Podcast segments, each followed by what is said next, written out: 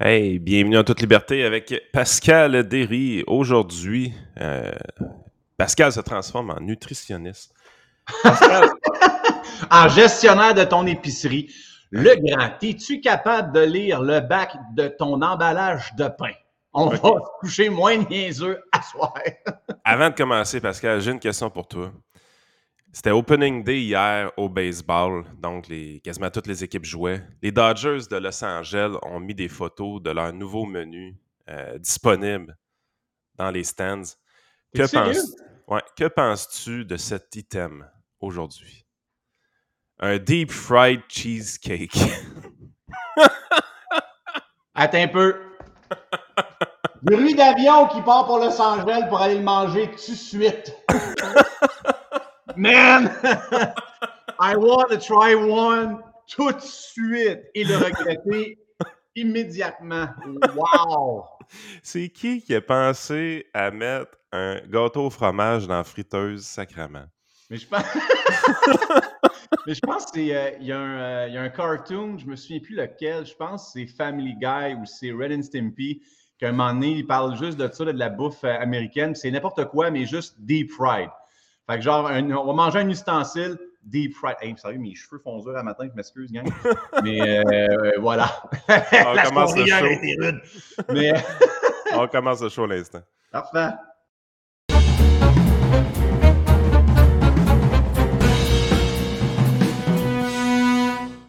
Et c'est, je, serais vraiment, vraiment curieux de l'essayer pour voir ce que ça donne en, bouche. Tu sais, la, la quantité où euh, n'est pas super imposante. Si je fais comme ça va être ma gâterie de la semaine. Mais je serais aussi curieux de voir le pourcentage de gras saturé et de glucides que tu ingères dans un de ces, euh, bonbons-là. Une fois de temps en temps, se gâter, euh, c'est le fun. Mais n'oubliez pas, gang, que les deux substances qui stimulent le plus les terminaisons nerveuses à la base de votre langue sont entre autres le sucre et le gras. Donc, c'est euh, pour ça qu'on devient euh, assez addict à tout ce qui est sucré ou ce qu'on peut appeler, mettons, la, malbouffe. Euh, ce n'est pas nécessairement l'accessibilité à. Oui, ça fait, ça fait partie, euh, bon matin André, ça fait partie de la stratégie de marketing, mais au niveau de la perception neurologique de votre cerveau, ça stimule des grandes, en fait, c'est des grandes stimulations neurologiques. Les grandes stimulations neurologiques c'est ça qui crée, entre autres, l'addiction. c'est un système chimique, biochimique, électrique. à un moment donné, ça développe le, désir ou le besoin, plutôt le besoin du cerveau de, ravoir ces stimulations-là parce que la biochimie de votre cerveau s'adapte en temps réel.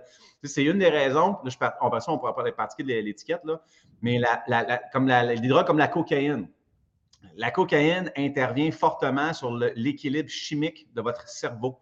Ce qui fait que euh, puis le cerveau, le, corps humain est tellement intelligent que euh, pour avoir une stimulation neurologique au niveau de vos euh, neurones, ça prend un échange chimique. Il y a plusieurs sortes de stimulation, mais il y, a, un équilibre chimique dans votre cerveau qui va aller faire des stimulations électriques d'une neurone, ce qu'on appelle un synapse, d'une neurone à une autre. Ça, c'est très complexe.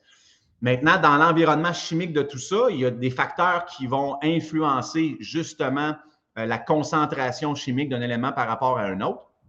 Quand vous donnez une drogue puissante comme la cocaïne, ça vient donner un surplus extrêmement fort de certains, euh, euh, éléments chimiques à votre cerveau qui produit des réactions assez fortes et spontanées de votre cerveau. Mais après ça, ce que notre corps interprète, surtout notre cerveau, c'est que, là, il y a un surplus de tel élément chimique donc, naturellement, je vais commencer à en produire moins. Le cerveau est tout le temps en constant effort de cette balance chimique-là qui est essentielle à, son fonctionnement et à votre bon fonctionnement comme individu. ce qui rend addict, parce que c'est pour ça, entre autres, que le premier hit, mettons avec l'héroïne ou la cocaïne, est tout le temps le meilleur. Parce que la première fois que votre cerveau goûte à un surplus chimique de cette envergure-là et les réactions sont instantanées, extrêmement puissantes. Mais après coup, le cerveau s'ajuste pour produire moins de ce que vous lui avez donné. C'est ça qui crée la dépendance. Parce que le cerveau envoie après ça un, signal de manque. Il me manque ces éléments chimiques-là pour être capable de euh, survivre ou de faire mes fonctions X. Comprenez-moi un peu le topo, ça s'en va. C'est une des raisons aussi pour laquelle, parce que les, les, drogues sont un stimulant, l'alcool est un inhibitant, c'est une des raisons pour laquelle arrêter l'alcool cold turkey peut mener à la mort. Parce que le corps n'a pas, le temps de s'ajuster euh, euh, en temps réel assez rapidement pour être capable de faire ses fonctions vitales. Là, c'est grosso modo, c'est expliqué de façon large. Si vous avez besoin de me corriger, il n'y a pas de problème. Mais c'est pour qu'on comprenne un peu le phénomène de ce qui se passe dans le cerveau. Et ce qui est relié à la malbouffe est la même chose. Donc, vous donnez un stimulant très puissant avec le gras et le sucre. Et c'est d'ailleurs cette raison-là euh, pour laquelle, regardez, ça vient sur notre sujet d'aujourd'hui, regardez la liste des ingrédients que vous, euh, achetez à l'épicerie parce qu'aujourd'hui, ça va être ça ce qu'on va essayer d'apporter comme euh, apprentissage. Et vous allez voir que le sucre arrive tout le temps dans les premiers éléments. Et dans la liste des ingrédients, on va en parler tantôt. Par la loi au Canada, vous êtes obligé comme euh, entreprise agroalimentaire à lister ces éléments-là en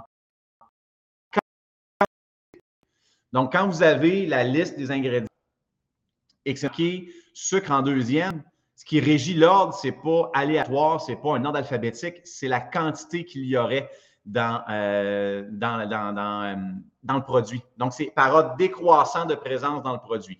si vous avez sucre, mettons, comme 30e, vous savez qu'il y en a un petit peu, mais comme du ketchup, vous allez voir, c'est rendu deuxième. Mais pourquoi? Et vous allez vous rendre compte à quel point le sucre est dans tout, parce que le sucre est littéralement la drogue la plus puissante sur la planète qui est pour une raison X encore légale. Il y a eu entre autres des documentaires là-dessus. Vous pouvez voir un, sur euh, euh, Netflix. Je pense que c'est vraiment Sugar le, titre. Mais euh, ça, offre une stimulation quand vous consommez le produit et vous associez cette stimulation-là, qui est une sensation de bien-être, avec le produit que vous venez consommer. Mettons, on prend le ketchup. Vous prenez du ketchup Heinz, vous le mettez dans un aliment. Le ketchup amène une satisfaction, un sentiment de bien-être vous associez le sentiment de bien-être avec le ketchup Heinz et en plus, il est rouge. le, rouge est une des couleurs les plus euh, captées ou une des couleurs les plus euh, vivantes. Si vous regardez un spectre des couleurs, le rouge, ça a une très, très grande onde. C'est pour ça que vous pouvez aussi remarquer que la majorité des logos corporatifs sont en rouge. C'est la couleur qui attire l'œil rapidement comme ça. Donc, pour toutes ces raisons-là, vous développez une dépendance à un certain produit.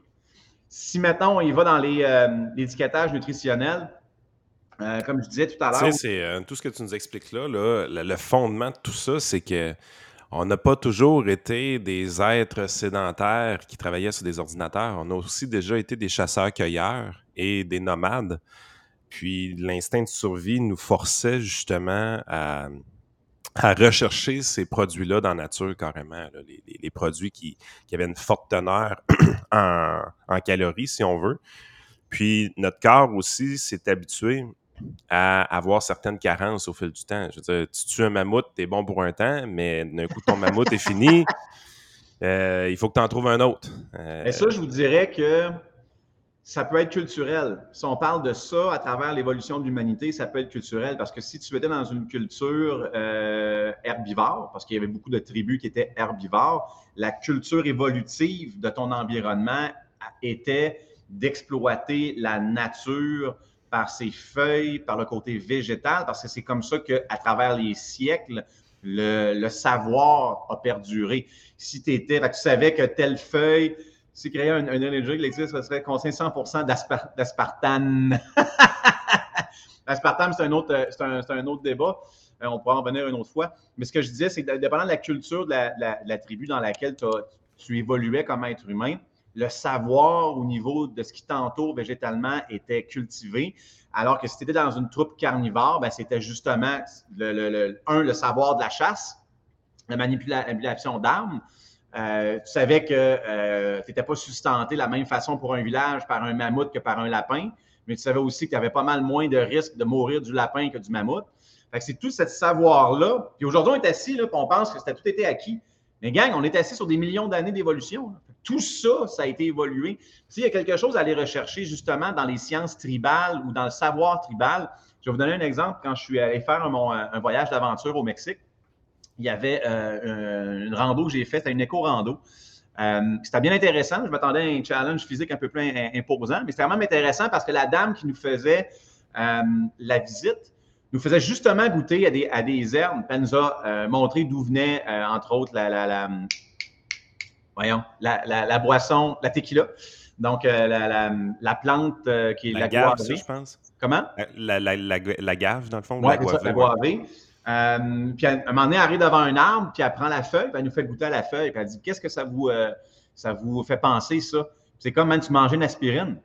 L'acétaminophène était la source naturelle de cette feuille-là. Fait que si tu recules à des milliers d'années, les chamans, pour une raison X, comment c'est arrivé, on ne sait pas. C'est le même mystère que c'est qui le premier qui a dit Hey, on va me mettre la face en, dessous d'un pis de lait de vache, puis ça, on va goûter, voir qu'est-ce que ça goûte. C'était un weird. exact. une joke de Dominique Pocket, by. Je m'enlève le crédit. Mais euh, il y a eu des gens qui ont essayé à travers le temps des feuilles, puis se sont rendus compte que quand tu prenais certaines feuilles, ça t'enlevait la sensation de douleur. Fait que l'acétaminophène est quelque chose de naturel. Fait que fast forward, quand tu disais tantôt, on a appris à travers nos sens, parce que nos sens sont là pour nous faire survivre. Donc, euh, notre langue est là essentiellement pour si ça goûte pas bon, touche pas. Notre nez, si ça sent pas bon, touche pas eh, je pouvais faire des jokes qui ont passé à autre chose. C'est la même chose pour les oreilles. Vos oreilles ont une capacité spatiale de repérer le son pour être capable de repérer le danger. je m'explique. Quand une onde sonore arrive d'une certaine direction par rapport à votre crâne, elle va faire le tour du crâne pour atteindre vos oreilles.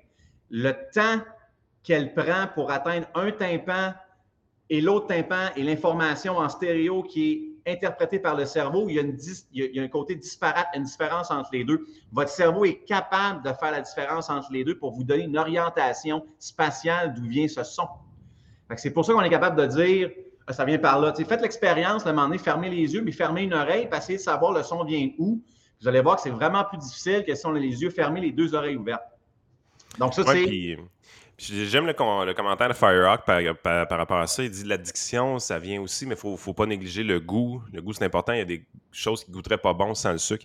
L'idée, c'est que quand tu arrives, tu prends la théorie de l'évolution, l'évolution de l'être humain, qu'est-ce qui a fait en sorte que les êtres humains dans des communautés nomades ont survécu avec certains types de gènes? Ben, les humains qui ont eu plus de facilité à survivre, c'est ceux qui identifiaient justement comme quelque chose de sucré, comme étant bon pour eux, donc, ça goûtait bon dans leur cerveau. Donc, ils étaient capables de faire des réserves caloriques, alors que si ton, ta génétique faisait en sorte que dans ton cerveau, par exemple, le sucre ne goûtait pas bon, ben, tu étais voué à l'extermination. Euh, oui et non. Ben, quand je parle, on sait que c'est pas au niveau de l'humain, mais ce gène-là avait plus de difficultés à se transmettre de génération en génération parce que comme je te dis, oui et non, parce que si je prends, mettons, des. Euh, des, des, des, euh, une interprétation, le, goût d'une certaine façon. Euh, ce que je veux dire, c'est. tu sais, qu'est-ce qui fait que quelque chose goûte bon ou pas? C'est la réaction qui est provoquée dans votre cerveau lorsque les papilles gustatives sont mises en contact avec ça. Mais je veux dire, c'est entièrement. Ça va être l'interprétation aussi. Ben c'est ça, exactement. C'est interprété dans le cerveau. Sauf que l'interprétation vient de où? Vient de la génétique. Euh, carrément. Oui et non. Il y, a, un côté génétique, mais un côté culturel. Je m'explique, si vous avez tout le temps été habitué à manger des pitas au blé quand vous arrivez au Mexique, puis vous goûtez un pita au maïs qui est traditionnel, vous faites comme euh. Mais vous pouvez vous habituer à cette sensation-là. Donc, je suis plus ou moins d'accord avec Firerock. Le sucre n'est pas la seule source de bon goût. C'est vraiment une source de stimulation dans l'agroalimentaire pour euh, engendrer une consommation sur un produit X. Euh, il y a beaucoup de produits qui sont très consommables, qui n'ont euh, pas besoin euh, de, ce côté sucralose ou que ce soit avec du stevia, que ce soit avec du sucre brun. Ça, c'est vraiment, ça peut être propre à chacun. Mais quand tu parlais de sources d'énergie, il ne faut pas oublier que les glucides sont des sources d'énergie à court ou très court terme. Donc, tu ne survis pas à travers un hiver avec du sucre. Au contraire, ça peut t'emmener par la réaction très forte, la sécrétion de l'insuline, à devenir hypoglycémique très rapidement, ce qu'on appelle un sugar rush. Euh, on peut faire la différence entre sucre simple ou glucides complexes. Euh, par exemple, une barre de chocolat versus un avocat, où tu vas te sentir sustenté jusqu'au midi avec un avocat parce que c'est justement des fibres complexes, c'est un super aliment. Par rapport à, ta palette de chocolat acheté au gaz bar, une caramel, après une demi-heure, tu te sens vraiment endormi. C'est parce que tu as tellement mis de sucre rapidement que ton corps a, réagi en sécrétant un S-load d'insuline, mais il l'a fait de façon peut-être un peu moins savante, pas un gramme par un gramme. Puis il enlève le sucre résiduel dans ton, dans ton flux sanguin. C'est pour ça que tu es low. Parce que la première source d'énergie pour le cerveau, c'est les glucides. Maintenant, quand on regarde les, tribus qui ont passé à travers le temps, je vais prendre entre autres, euh, mettons, la tribu, les tribus inuits, vous avez beaucoup de documentaires, entre autres un qui s'appelle euh, Nanook of the North, qui est un des chefs-d'œuvre euh, de l'ONF. je vous conseille. Les sources de, sucre dans ces tribus-là sont pratiquement nulles. je veux dire. Mais eux autres, c'est gras. Ils mangent la viande grasse. c'est pour ça aussi que génétiquement, à travers la reproduction de ces tribus-là, vous avez des gens qui ont des tissus adipeux euh, plus facilement construire, qui peuvent construire du tissu adipeux plus facilement parce que, un, ça donne une insolation par rapport au froid. Puis de deux, les, tissus adipeux sont des sources d'énergie à long terme. Donc, si tu es en état de famine, ton, corps, pour ses besoins de base au niveau métabolique, va aller puiser dans tes, dans tes, euh, dans tes réserves adipeuses. quand on a des, des bourrelets, c'est des réserves énergétiques pour la survie. C'est pour cette raison-là, d'ailleurs, que le régime ne fonctionne jamais et que les diètes fonctionnent tout le temps. Les diètes sont une méthode d'alimentation, que les régimes sont une privation temporaire pour apporter une perte calorique, donc une perte de tissu adipeux. Mais ça, c'est une très mauvaise façon parce que ce que votre corps est en train d'interpréter, c'est que présentement, vous êtes en privation de nourriture pour votre survie. Donc, il fait des changements métaboliques qui fait que euh, quand vous allez retrouver à la fin de votre régime euh, euh, un, niveau d'alimentation un peu plus normal, lui, ce qu'il interprète, c'est Oh, là, on est dans une source de nourriture abondante. Je vais encaisser pour le futur dans le cas qu'on retrouve une situation où ma survie en dépend. C'est pour ça que vous prenez vos livres après, puis votre eau, puis tout ça. Fait qu'une diète, une bonne façon de manger, à moyen long terme, va tout le temps prévaloir par les régimes. C'est pour ça que les, régimes X, vous en connaissez plein. Euh, ma tante, elle se met là-dessus au mois de janvier, puis elle se dit là, je me donne un objectif jusqu'au mois de mars. Puis au mois de mars, elle se dit bon, ben enfin, je peux me gâter. ça, ça mais c'est ça pareil. Puis la raison pourquoi c'est satisfaisant un régime, c'est que tu vois des résultats rapidement. Alors que la diète va, euh, une diète équilibrée, tout se fait sur le long terme, puis des saines habitudes de vie. Je veux dire, c'est pas. La récompense est, pas là. Écoute, j'avais. Euh, on continue un peu le, mon bout préhistorique. C'était pas prévu, mais c'est. On est caveman à matin. ah, vraiment, le bout de caveman m'a vraiment impressionné. Euh, on est allé au musée euh, des sciences à Boston, qui, est vraiment une place que je recommande, malgré que ce soit super cher avec des enfants. Euh, puis il y avait une petite exposition que j'étais allé, il y avait une vidéo, puis il parlait justement de la diète. Puis une des choses, que comment le feu a réellement permis à l'humain de développer son cerveau. Tu sais, ça n'a pas l'air si intuitif que ça, mais ce qu'il disait, c'est vraiment qu'à un moment donné, on était, oui, on était des chasseurs, on, tuait nos mammouths, mais on n'avait pas encore inventé le feu. On était dans une position où. On mangeait du mammouth cru. oui, mais ce que ça l'avait, c'est que la, viande devenait avariée vite, donc on n'était pas capable de la garder en réserve. Euh, puis on se mettait dans des situations où est-ce que, exactement ce que tu expliquais, on, avait une surabondance de bouffe avec une période de carence, une surabondance, une carence. Euh, il y a même des, sociétés nomades que quand tu trouves des, ossements, apparemment, ils se rendaient compte qu'il y avait des séquences dans la croissance euh, des, êtres humains, dans le sens que euh, tu voyais un, être humain qui n'avait pas grandi pendant plusieurs mois, puis éventuellement, pouf, il y avait, il y avait un développement au niveau osseux qui se passait parce qu'il tombait dans une source d'abondance de nourriture. C'est la raison pourquoi on était nomade. Quand on a appris avec le feu à cuire notre nourriture, ça a amené un apport calorique plus constant dans notre alimentation parce qu'on pouvait garder la, la nourriture plus longtemps. Et c'est à ce moment-là que notre cerveau s'est mis à se développer beaucoup. Euh, réellement, puis qu'on est devenu l'homo sapiens, autrement dit. Euh, écoute, quand, quand, j'écoutais ça, j'étais là, j'ai quasiment eu, le goût de me rasseoir dans la chaise, peser sur Rewind, puis recommencer le documentaire au début. J'étais là, c'est vraiment cool de, se le faire expliquer comme ça. C'était bien fait, franchement. Ben, le musée, le musée des sciences de Boston est vraiment une place super cool à, visiter. Boston, c'est une de mes, de mes, villes préférées sur la planète avec euh, la côte ouest américaine, particulièrement la Californie. Euh, c'est le fun ce que, ce que tu apprends là-bas, surtout avec les, les enfants. Mais la, belle leçon là-dedans, il y a deux choses. Fait qu'on vient d'apprendre que euh, l'homme de Néandertal, c'est le premier à inventer le tartare. on se passe bien hot, nous autres, depuis 20 ans, là, maintenant. ça fait 3 millions d'années que ça fait plus dans les cavernes.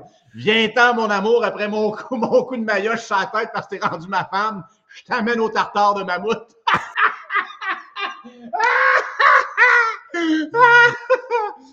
Puis euh, voilà, mais oui. les images, man. Il se met des feuilles avec une corde de liane pour se faire un nœud papillon. T'as trop écouté Fred Caillou quand t'étais jeune. On commençait en même temps que les tartares. C'est ce qu'on a appris à matin. Mais il y a aussi euh, la leçon d'humilité que ce que tu as pensé aujourd'hui, là, ça a été pensé pour 3 millions d'années, puis qu'on n'est pas plus intelligent ou plus avancé parce qu'on a Christy d'iPhone. Parce que imaginez la première personne qui a décidé d'essayer ces feuilles-là, puis voir, tu sais, le guts, man. As-tu pensé combien de personnes sont décédées dans un village quand ils ont dit en fin de semaine, on essaye, gang, les plantes qu'on voit? On fait comme, OK, celle-là avec les petits fruits rouges, j'en touche plus, man. ça, ça fait trois qui sont morts. On va essayer celle-là. À quel point il y avait du guts? À un moment donné, avec les centaines d'années, l'évolution la sélection naturelle ont fait comme OK, là, on sait maintenant que cette feuille-là a fait. On pense que Pfizer a inventé la médecine. ouais, gang. Il y a vraiment des belles leçons d'humilité à se remettre en arrière. Fait que ça, c'est pour la partie euh, l'histoire naturelle d'aujourd'hui. on a appris sur les tartares, l'acétaminophène et les mariages forcés. Mais ce qui est fou, c'est que quand tu te rends compte que tu peux remonter des millions d'années de même en arrière pour essayer de comprendre comment notre corps réagit à, ces stimulants-là puis à ces sources d'énergie-là. Euh, c'est impressionnant de voir comment c'est ce qui a modelé notre code génétique qui amène à ça. Euh, les réactions, tu sais, ce que tu disais, le, régime, c'est comme si ta société nomade était avait pas de mammouth pendant un mois. Puis éventuellement, quand tu finis ton régime, ben là, c'est que tu viens de tuer deux mammouths pour la tribu. Là. Euh, ben, le comportement de ton corps face à ça, il se comporte de la même façon aujourd'hui, en 2023, qu'il se comportait là, un million d'années.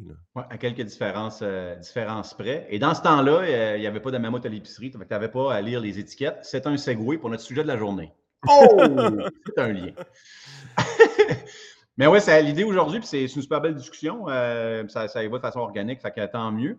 Mais euh, aujourd'hui, ce que je voulais vous proposer, c'était euh, un simple exposé pour comprendre ce que vous achetez à l'épicerie. Parce que si globalement, on est capable de faire des choix plus, euh, plus rigoureux, de comprendre ce qu'on achète, de sortir de l'ignorance face à l'agroalimentaire, d'arrêter de penser que l'épicerie, c'est des gentils, puis que l'agroalimentaire, c'est des gentils. C'est une industrie corporative qui veut faire des profits puis qui a des stratégies pour, rien contre ça, mais comme consommateur, nous, je pense qu'on a un devoir d'éducation puis de faire des choix euh, plus aiguisés. Parce qu'après ça, c'est au collectif que notre santé s'améliore. C'est au collectif qu'au lieu d'inventer une deuxième strate euh, bureaucratique, Santé Québec, de notre système de santé, on est capable d'éliminer la source des problèmes qui est nous autres qui ne rentrent pas à l'hôpital. Ça, c'est quelque chose que j'ai, que j'ai prôné pendant tous les confinements, que si on prend soin de notre santé, il n'y en a pas de problème dans les urgences parce qu'on va être moins à se présenter. Que c'est pas juste par en haut que ça se gère, c'est par en bas que ça se gère. Fait que bien beau, je suis avec le gouvernement, mais toi, tu fais quoi sur tes grosses fesses? Fait que c'est ça qu'il faut vraiment prendre comme conscience, nous autres, comme Québécois, par l'activité physique. Puis là, l'élément qu'on va, qu'on va faire là, c'est par des meilleurs choix nutritionnels. Parce que l'étiquetage, l'étiquetage nutritionnel est légiféré par Santé Canada. Et c'est toutes les informations obligatoires qui doivent être fournies dans les aliments préemballés. Puis il y a trois éléments là-dedans. Vous avez la liste des ingrédients, vous avez les allégations nutritionnelles facultatives. Ça, c'est quand c'est marqué, mettons, 33% moins de gras sur ton étiquette. Et le tableau de la valeur nutritive.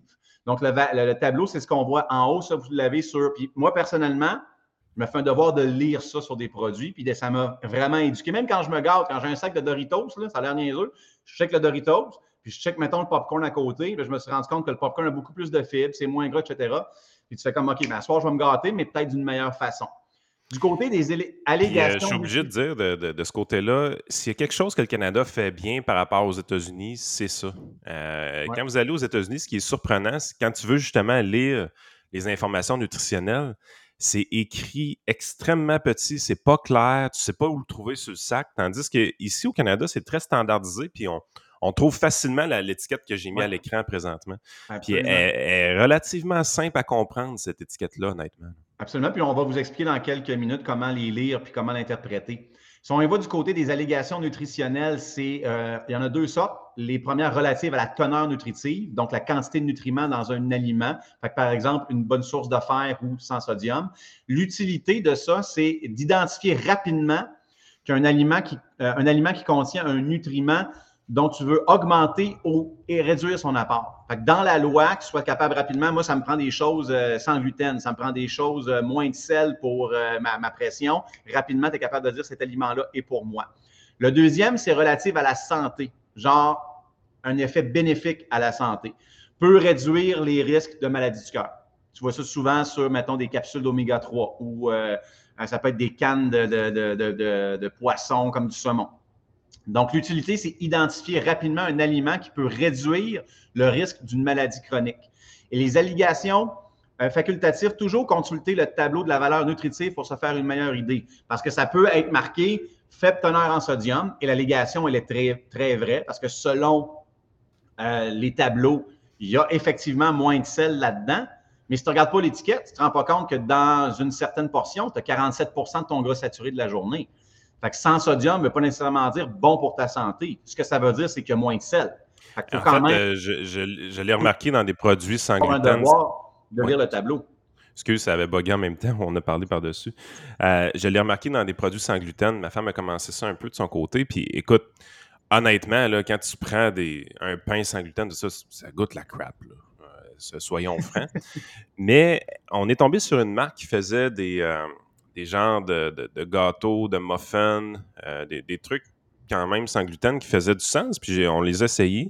Puis finalement, ça, goûte vraiment bon. Puis tout, mais j'ai dit, il y a une crosse, c'est sûr, là, ça se peut pas. Puis là, un je me rends compte, tu laisses le boîte de muffins 6-7 jours sur le comptoir. Puis au bout de 7 jours, il, est encore bien moelleux. J'ai dit, c'est le gras, c'est sûr. Tu, prends l'étiquette nutritionnelle, puis effectivement, écoute, ils sont gras terribles, les, muffins, puis les pancakes. C'est la même chose pour euh, les produits bio, là. Ça ne veut pas dire que c'est produit bio que c'est meilleur pour la santé.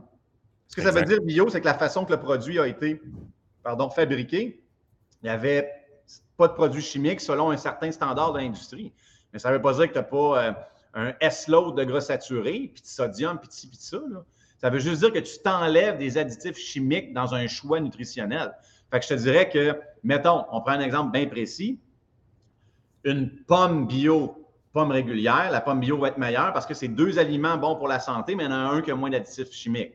Fait good, good thing. Mais mettons qu'on a euh, des chips. Des chips bio puis des chips nature, ça reste quand même gras. Fait que c'est pas meilleur pour la santé, tu as juste moins d'additifs chimiques à la fin de ta consommation. Si on revient au tableau de la valeur nutritive, parce que c'est vraiment euh, ça qui nous intéresse aujourd'hui, c'est l'étiquette en arrière.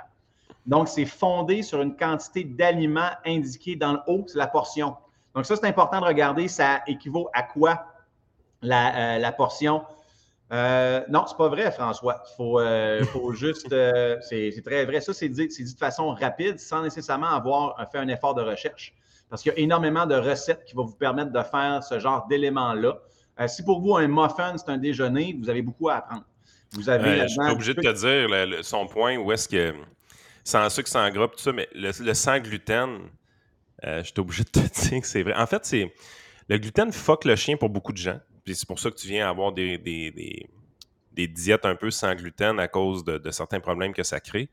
Sauf que dans, le look et la, façon de faire des, plats, je te dirais, tu comprends l'impact du gluten dans l'industrie agroalimentaire parce que tu te rends compte que c'est extrêmement difficile de faire de la chimie. Parce que c'est de la chimie, de la cuisine, tout le monde comprend ça. C'est extrêmement difficile de faire de la chimie sans ça, alors que c'est extrêmement facile de faire de la chimie avec du gluten. Oui, c'est comme euh, la joke de François Pérusse, un muffin sans goût, sans, euh, sans gluten, sans sucre, c'est 100 pièces.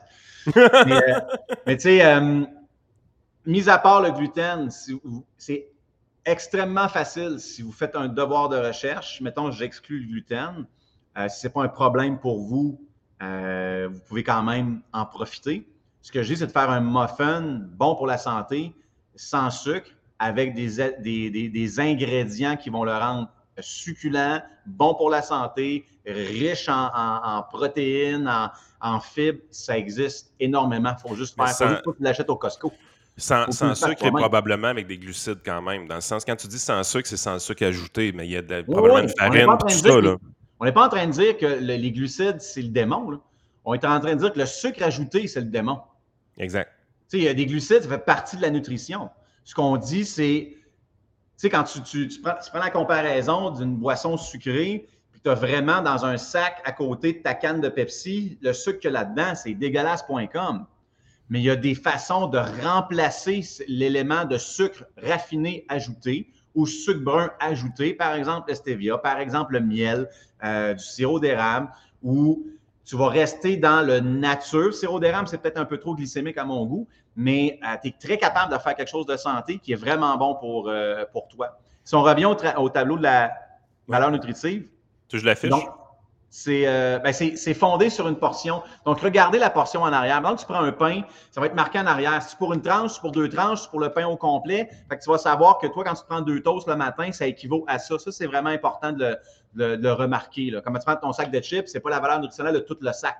C'est une portion. Si vous regardez le derrière d'une pizza délicieuse, vous allez vous rendre compte que c'est pour ça que le lendemain, vous faites dans la toilette parce que c'est il y a du sodium, tu fais 300 si tu manges la pizza. Euh, c'est l'affaire la plus salée qui existe dans le, je pense, ah, dans, le, dans, le rayon d'épicerie. En fait, on, en consommait de temps en temps. Puis à un moment donné, je n'avais jamais lu la boîte. Puis à un moment donné, je l'ai lu, l'étiquette nutritionnelle. J'étais là, calvaire. Puis en plus, on va se le dire, il n'y a rien là-dessus. Là. C'est juste vraiment de la pâte avec la sauce. Là.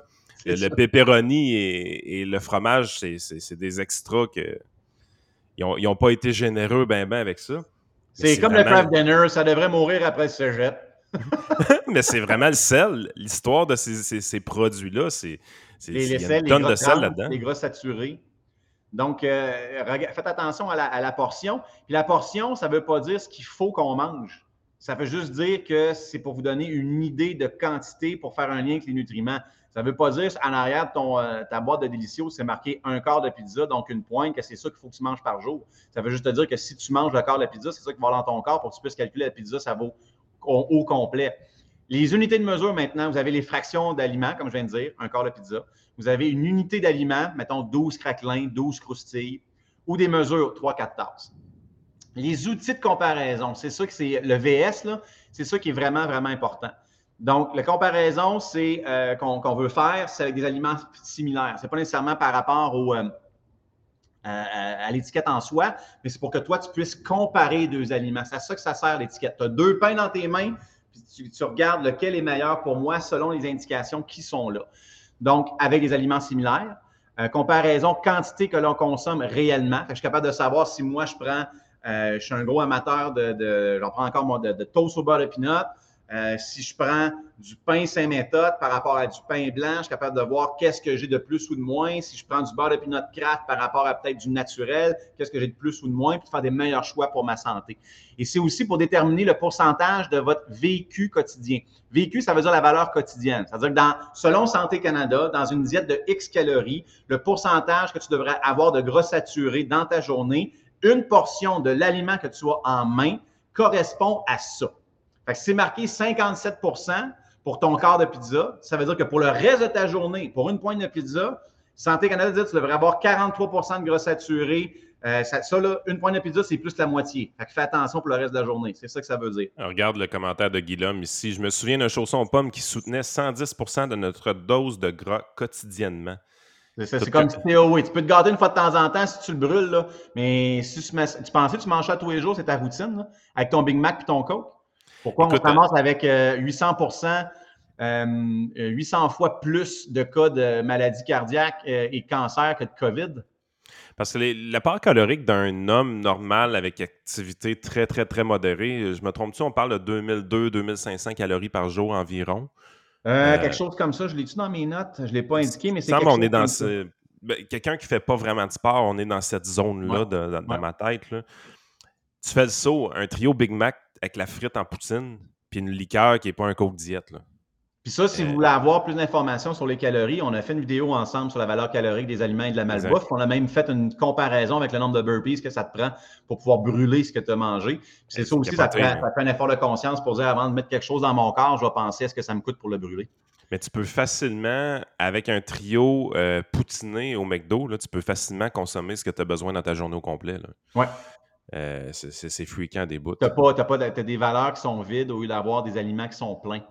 Dans les informations indiquées dans, votre, euh, votre étiquette, vous allez tout le temps avoir les calories et les 13 principaux nutriments. les, 13, les 13 principaux nutriments sont les lipides, les gras, les saturés et les trans, parce que les saturés et les trans sont les deux plus dangereux pour votre santé.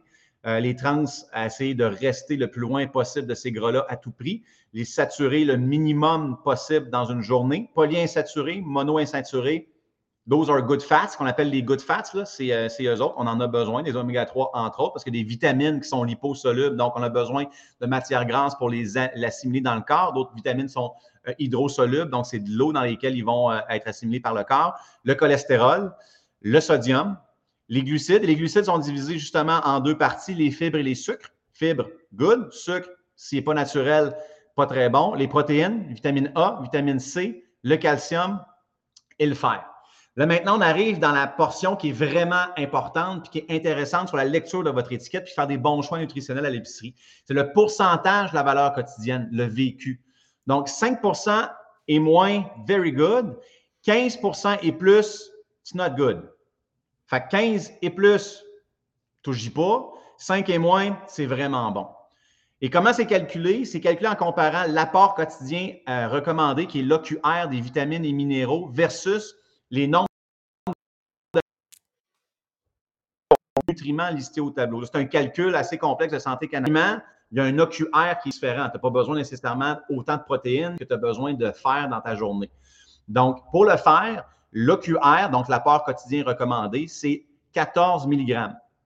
Donc, un aliment qui contient 3 mg de fer va contenir 21% de ta valeur quotidienne de fer, c'est-à-dire 3 mg divisé par 14.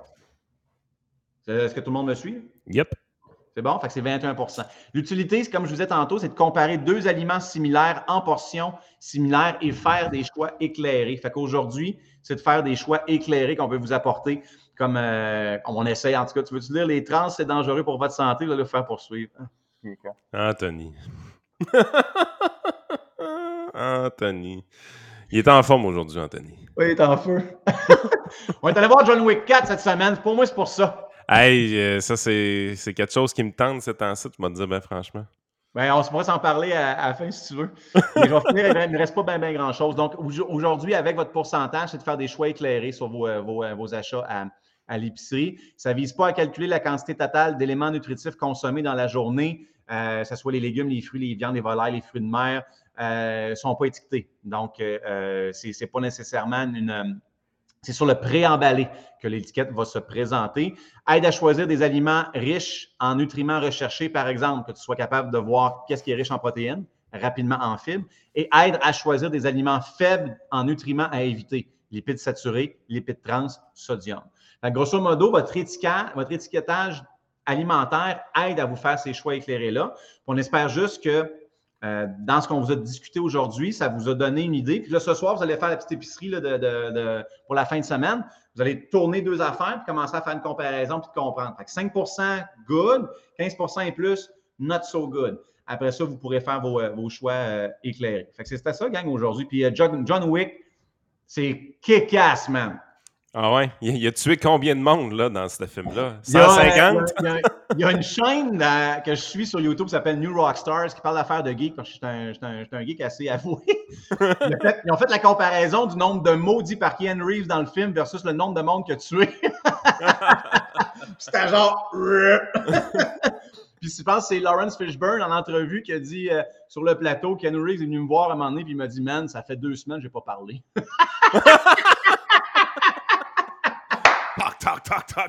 Même, c'est moi, à mon sens, c'est le meilleur de loin des quatre. Ah ouais, ok. Ah c'est rare que tu vas voir ça, un quatrième film qui est, qui est aussi bon. Moi, j'ai euh, déjà là que euh, j'étais un mark pour Donnie Yen qui fait euh, un rôle important dans le film. Donnie Yen, c'est l'Asiatique qu'on voit sur l'île aveugle. J'adore ce, ce, performeur-là qui a joué dans Hitman. Puis vous avez en plus Scott Atkins, qui est un de mes deuxièmes cascadeurs préférés, qui est extraordinaire. Euh, vous allez le voir dans un fat suit. Mais le production design, ça paraît qu'ils ont eu du budget. C'est phénoménal. La recherche photo, le design de production, la symétrie dans, euh, dans, la prise d'image, dans la direction photo, je trouve ça euh, écœurant. C'est liché c'est pensé, c'est du John Wick style, la musique suit, euh, c'est 2h50, puis il n'y a pas vraiment de, longueur. Euh, c'est, vraiment très, très cool. Puis euh, on pourra se parler de, ce qui s'en vient parce que vous avez des prequels qui s'en viennent. Ah, ben c'est cool ça. Hey, merci beaucoup ce matin. Euh, je vous laisse euh, la fin parce que tu avais une vidéo que tu voulais qu'on parle. C'est sûr, c'est une longue conférence de presse, de ce que je comprends. Fait que je vais, on n'est pas obligé de, parler, on peut pas obligé de mettre la vidéo. Je peux vous le dire, euh, c'est quoi l'annonce, c'est tout. Je vais juste vous la partager pour que vous puissiez aller écouter la conférence de presse aussi si ça vous intéresse. Mais vas-y, de ton côté, c'est la, première concentration académique en sport d'obstacle au Canada. Fait qu'on parle pas d'un sport-études, mais d'un sport de concentration dans le coin de Sainte-Julie, probablement? Bien, en, fait, c'est qu'on a annoncé euh, hier, en collaboration avec la commission euh, scolaire des Patriotes et l'école secondaire de Mortagne à Boucherville, euh, la mise sur pied de la première concentration sportive en sport d'obstacle. Donc, sport-études, concentration sportive, c'est grosso modo, c'est la même chose. C'est en, termes de livraison de contenu, c'est pas mal la même chose. La seule différence, c'est que le sport-études provient de sports qui sont fédérés et qui ont okay. directement avec les instances gouvernementales. Pardon, les, les sports d'obstacles ne sont pas encore rendus pour l'instant à cette étape-là.